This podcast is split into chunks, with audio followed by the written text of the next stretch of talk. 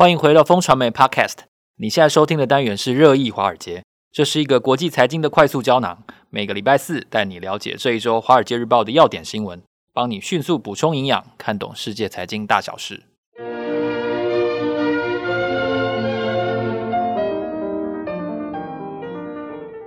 早安，各位听众朋友，大家好，今天是二零二三年六月二十二号，我是风传媒的财经副总编辑周岐原，坐在我身边的是好朋友志杰哥。嗨，大家好。我们是金牛帮帮忙导读电子报的共同作者，在放假的期间呢，我们还是要为大家导读一下重点的要闻。不过在此之前呢，要先跟大家介绍一个节目。如果你想要投资不败的话呢，记得要收听保德信投信超实用的 Podcast《招财进宝》。最新的一集节目呢，邀请到了基金教母萧碧燕，她和大家分享三十年来百分之百正报酬基金的投资秘诀，让您更快存到第一桶金。从如何选择基金到定期定额的操作心法，收听保德信的 Podcast《招财进宝》，解决你各种的基金投资问题。不仅适合基金初学者，也适合有投资经验的朋友，相信大家都能够有收获。欢迎点选节目资讯栏当中的链接，抢先收听哦。接下来呢，为大家导读《华尔街日报》的重点要闻。首先，我们看到的是超长续航力的电动车来了。《华尔街日报》举出了一个一千六百一十公里的实测，就是开一整天，真的不用停下来充电。一千六百一十公里应该已经可以绕台湾一整圈，还超过很多了。所以这个数字真的是一个非常亮眼的一个数字。那第二则呢，要跟大家分享的还是电动车的讯息，就是，但是这是比较负面的哦，就是电动车如果做得太差的人呢，他会被股东请滚蛋。那我们看到丰田的家变。欧洲的大家族跟纽约市的资金呢，能不能够驱逐 Toyota 的接班人丰田章男呢？另外呢，还有是中国半导体相关的一则讯息，就是才把美光列入黑名单之后，不到一个月呢，他们又同意了一百九十亿投资案。这个他们是谁呢？就是中国大陆。中国大陆的半导体的策略到底他们想要怎样？哦，就是又被人家，然后呢自己又投。到底葫芦里卖什么药呢？好，这是我们要讨论的一个消息。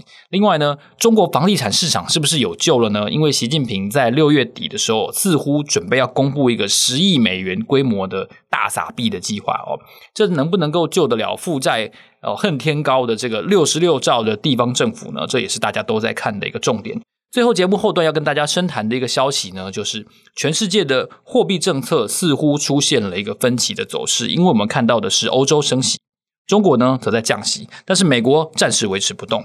所以，三个巨大的经济体似乎他们在各自货币政策的考量上面有不同的考虑的重点。到底世界经济会因为三者的分歧出现怎样的变化呢？这是我们要深谈的一个话题。首先，我们要先来看一下台湾环岛一周，大概因为最最近企鹅妹大家都在看嘛，哈，就是大概一千两百公里。虽然它不走花东嘛，哈，但是我们看到一千英里、一千六百公里的这样子的续航力的电动车。这是噱头吗？还是他刻意走一个比较不耗电的一个路线呢？这个其实哦，大家如果从标题看进文章里面去哦，就会发现了、哦，这个测验呢，当然是有一些技巧了哈。那讲的一千六百一十公里的实测，它其实确实是开了一千六百公里，那不用停下来充电，它真的没有刻意停下来充电，可是他晚上有停下来充电，在睡觉的时候。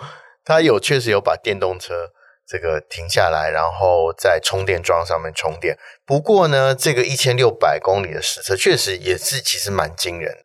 那《华尔街日报》它的专栏作家特别是驾驶了一台台湾没有的哈 Lucid Air Grand Touring。大家看到 Touring 或 Grand 这个字啊，在任何车系下面都代表它是一个要证明它是可以长途旅行的哈。那这一台呢，就是这个 Lucy，Lucy 就是 Tesla 很重要的劲敌哈，在确实被借出来，然后在路上开了大概一千英里，然后他们就是大概一千六百公里的这个长度哈，它确实在这个期间，然后他们刻意就是我在白天行驶的时候都没有停下来特意充过电，那为什么呢？大家一定会问，主要是 Lucy，大家知道 Lucy 其实是诶类跑车那种，所以它它的这个车身很低趴啦。原因之一呢，其实在于它整个电力系统就非常的有高效率，它的空气力学呢，感觉哦，在这个比 Tesla 还厉害，这个是 Lucy 一直要强调的。他说，对于这个呃车辆设计来说，有一个最大的这个不管是电力窃贼或是油量窃贼呢，其实就是空气阻力哦。那空气阻力，因为这个，我相信车在行驶中非常多能耗都花费在抵抗这个空气阻力上面。那如果你空气阻力做得好，确实哦，这个车子就可以这开更长的这个距离，不用充电或加油。那其实这台车呢，其实在实验室里面，其实它的效能也不错，它大概可以续航里程大概八百三十公里哦。哈相比之下，其实如果我们以啊，Honda 哈最基本款，比如说 Civic 哦，虽然现在台湾没有啦，不过 Civic 是大家 共同的印象哦。Civic 大概加一次油哦，最多最多最厉害大概也是七百二十公里左右。所以说，以它的这续航里程来说的话哈，它的续航里程确实已经比油车高了。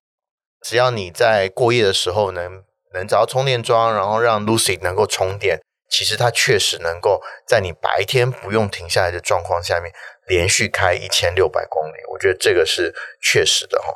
那它贵不贵呢？老实讲也不便宜了哈，大概九万块美金，大概税啊，其他东西加一加，大概十万美金要牵出来，其实跑不掉的哦。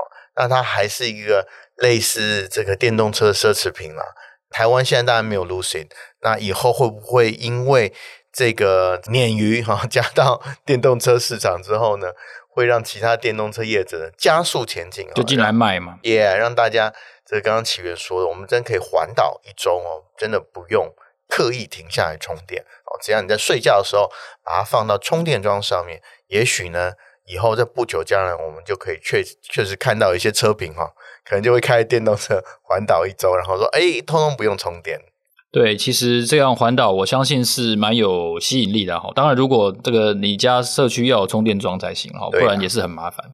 那另外一个关于电动车的消息，其实让大家比较讶异的，就是说丰田章男面临了罢免的下台的压力。对，这是很难想象的，因为他是好像。家族的领导人，对啊，丰田家族的，反正丰田家族第三代嘛，对，他阿公就是创。那他是股票太少了，是不是？我觉得哈，没有收委托书是不是，你这个你要上市的问题就是这样啊，哦，这个现在在董事会的高峰期嘛，哦，所以说呢，家变呢不只是台湾星光啊、泰山有，特别这些老牌家族，你看丰田、Toyota 都面临了经营权的危机哈，特别是丰田章男，他上市之后大型股权分散。啊，股权分散呢，特别是他有挂 ADR，那他有一些股权呢就分到美国去，然后其中呢，这个纽约市政府哦，特别是纽约市政府，哎，我这个第一次听到纽约市政府的审计局啊，既然有一个投资基金有投资丰田汽车，对啊，那一想象，哎，我也不知道。然后欧洲一些呢基金或者一些家族，其实他也是这个 Toyota 的大股东哦，那他们趁着这个。呃，董事会要改选的时候，就提出议案嘛，哦，觉得这个 Toyota 呢，在电动车上面其实进度实在太慢了。然后丰田章男在做决策的时候犹豫不决，开方的氢能车也没有成功，所以让 Toyota 在电动车竞赛上其实落居这个后位。这个其实是呃欧美大股东哈、哦、最不满意的地方。那丰田章男当然，我相信他不会。轻易把阿公的事业拱手让出去嘛？然后这就更小 哈，希望不要步这个吴东丁的后尘，让这个呃阿公的这个这个祖产哦，在他手手上哦交给外人哦。我相信这个是施压啦，Toyota 应该还是蛮有实力的，毕竟他账上现金很多哈。然后透过股权保卫战哦，应该是可以保持他家族的完整啊、完整经营的这个态势啦，特别是。哎，大家听到的时候，可能结果已经出来了啊！不管结果怎么样呢，其实对 Toyota 都是个警讯啊！不管你、这个、很大的警讯，嗯，因为挑战者是很有名的，就是啊，不管你是前面的这个战功多彪炳哦，你如何击败了这个 Volkswagen，变成 Toyota 变成全球第一的这个呃车企哦，可是呢，在这个呃未来发展上走错了哈，其实就会面临非常大的挑战。那当然，这也是。你要从这个私人公司变成公开发行，很重要的这个挑战嘛，条件之一嘛。你既然要呃跟大家要钱，你就必须要摊开给大家解释。当你表现不好的时候，这个呃其他的股东就会来挑战你的经营权。对，其实我想上市有很多红利啦，哦，但是你要维持这些红利，是你要跟股东妥协的，是要有代价的。对对对，你要你要很风光，其实是有一些代价的。那接下来我们想谈的一个话题，就是中国的半导体的策略跟它最新的现状。因为我们先前有谈到说，它基于应该是比如说呃产业政策或者说一些报复的目的，所以它把美光列入了制裁的名单。那他现在同意这个这个投资六亿多美元，这个动作又代表什么呢？就是我先我先扒你一下，然后我又给你呼呼啊，是是这样子吗？应该是吧。可是如果你看仔细哈。其实这一次的这个中国同意美光在中国扩产，其实主要是在风车上面啊。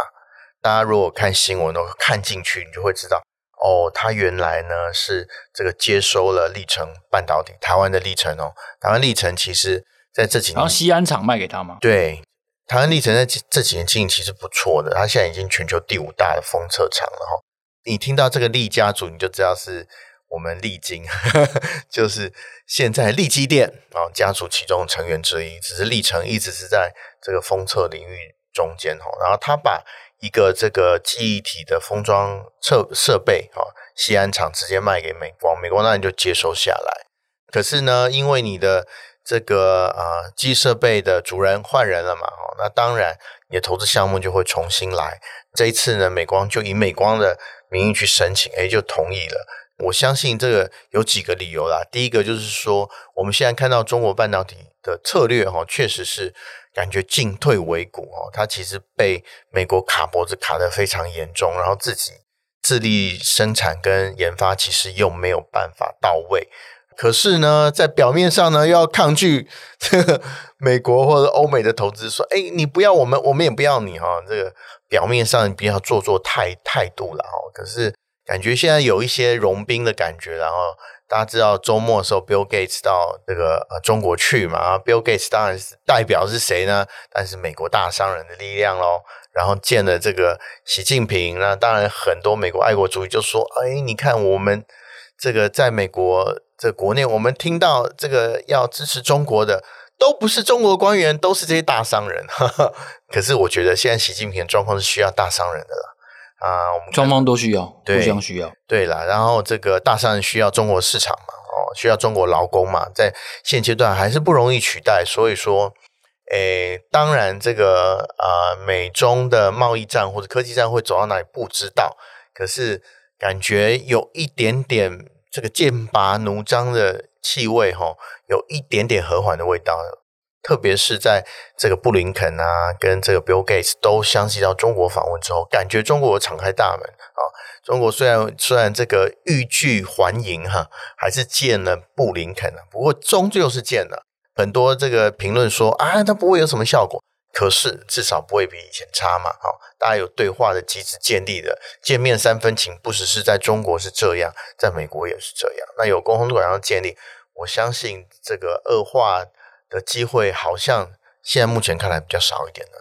其实中国，我想当然它因为离我们距离非常近，而且影响力非常大，所以它有很多值得探讨的面向。另外一个面向就是大家不知道该怎么谈起的中国房市哦，因为很少人在中国有房子，但其实中国房市对于中国经济的的这个拖累的程度，其实这几年是越来越严重。嗯，所以习近平这一个呃，他前几年说了这个房住不炒之后，他现在这个计划到底他他又想干嘛了？对我，我最近才在电视上看到，大家还记得吴亦凡吗？吴亦凡就是被那个在坐牢吗？对，抓起来的那个艺人嘛。哦，他最近他名下的房产哦，靠近黄浦江被被卖掉了，然后可是他折价折了三千万人民币哦，这个感觉中国的房市确实有在松动的感觉。那松动代表什么？需求不强嘛，就这么简单。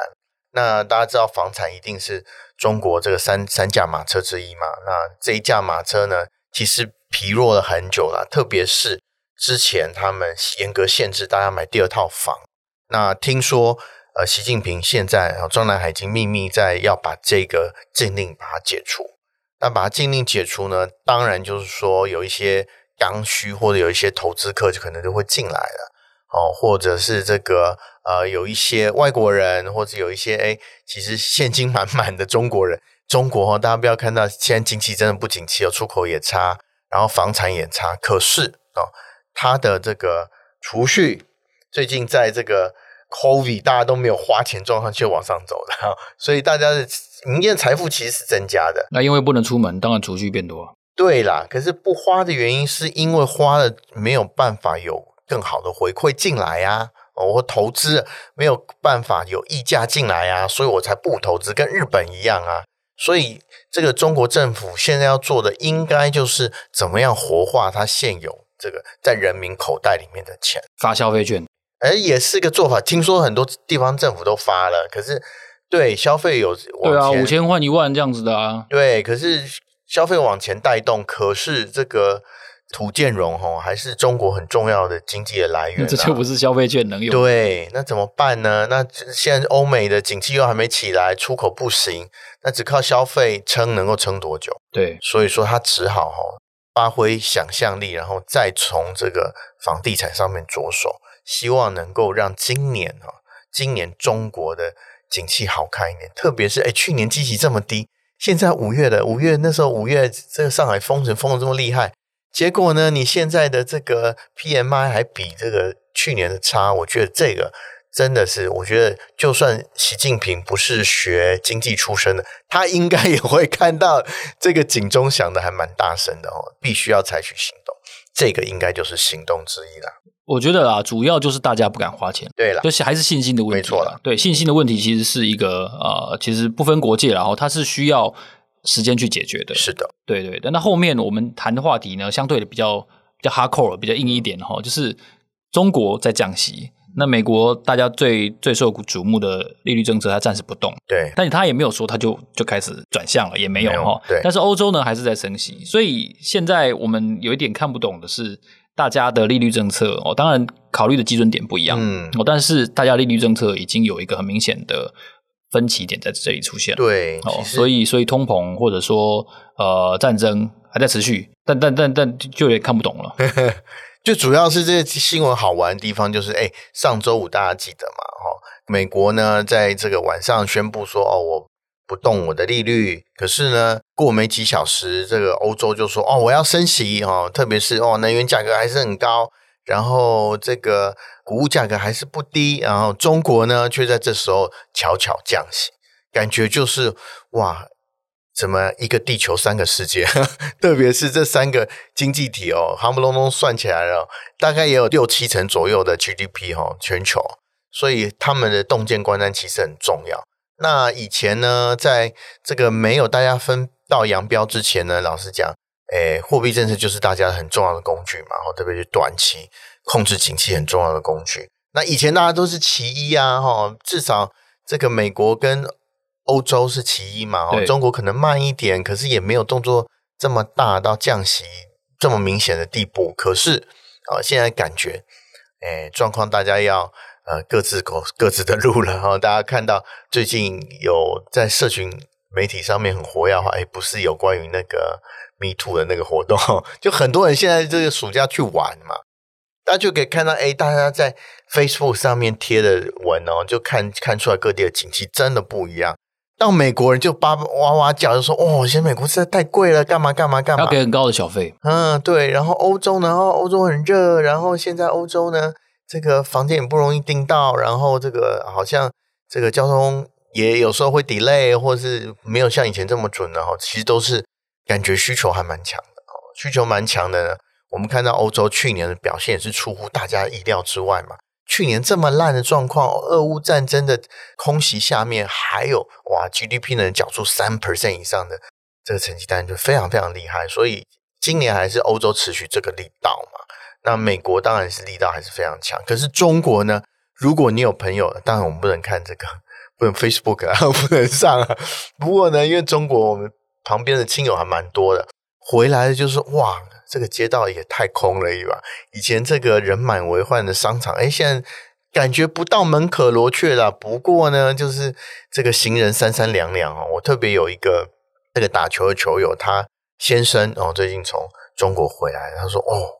真的，以前这时候呢，我要回台湾呢，其实还蛮紧张的哦，机票不容易订啊，机场很多人。可是现在就相对容易了哈，所以他可以，他可以比较这个自由的来往来回台湾。他说：“哎，没关系，我在台湾待几天再走啊，其实都可以的。”那现在就是碰到这样的状况，感觉冰火两重天，呃，三重天 哦。这个西方世界呢，感觉哇，是经济还是蛮畅旺的啊、哦。这个欧洲感觉比美国还旺一点，然后这个中国的状况呢，就相对冷清。我们刚刚讲的，不管要提振房地产啊，或是出口现在不行啊，或是这个只好靠发消费券啊，这些都是中国的手段嘛。那这个啊，美国呢，虽然现在停止升息一次，不过大家。好像各方觉得下半年啊，还是可能会有升息的机会嘛，所以说这个看到现在状况哈，对美元还会再涨，反映呢，白话来说，现在的股市呢，其实也反映到一样的程度了。大家看到美股哦，现在呃欧股就不用讲了，欧股很多都过前高了哈，美股呢也逼近前高啊，唯一落寞就是我们的陆股，现在很多买这个大陆投资的人都觉得哇。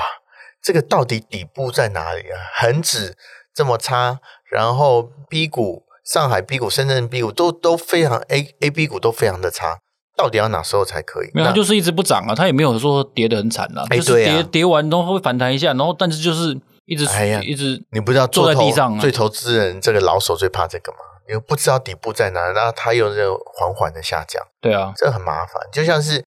这个呃，中国经济一样，现在感觉是温水煮青蛙，大家觉得哦，失业率好像也也不是这么痛，也不是那么明显，好像也没有立即的危机。我们看到哇，这个地方债务六十六兆，我们刚刚讲到，好像没垮啊。我们讲到贵州，好像建了这么多公共建设没人用，可是贵州还在啊，茅台股价还不错啊。哦，感觉就是哎，好像没有立即而明显的危机，可是呢，中国经济就在那边缓步下降。